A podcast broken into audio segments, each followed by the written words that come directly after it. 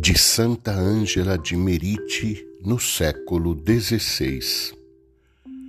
Deveis vos esforçar para tratar a todos com a maior delicadeza possível, evitando a todo custo jamais obter pela força nada do que ordenais.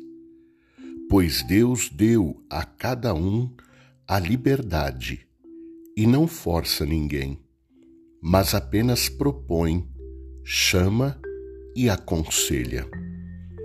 Às vezes, no entanto, será preciso agir com maior severidade.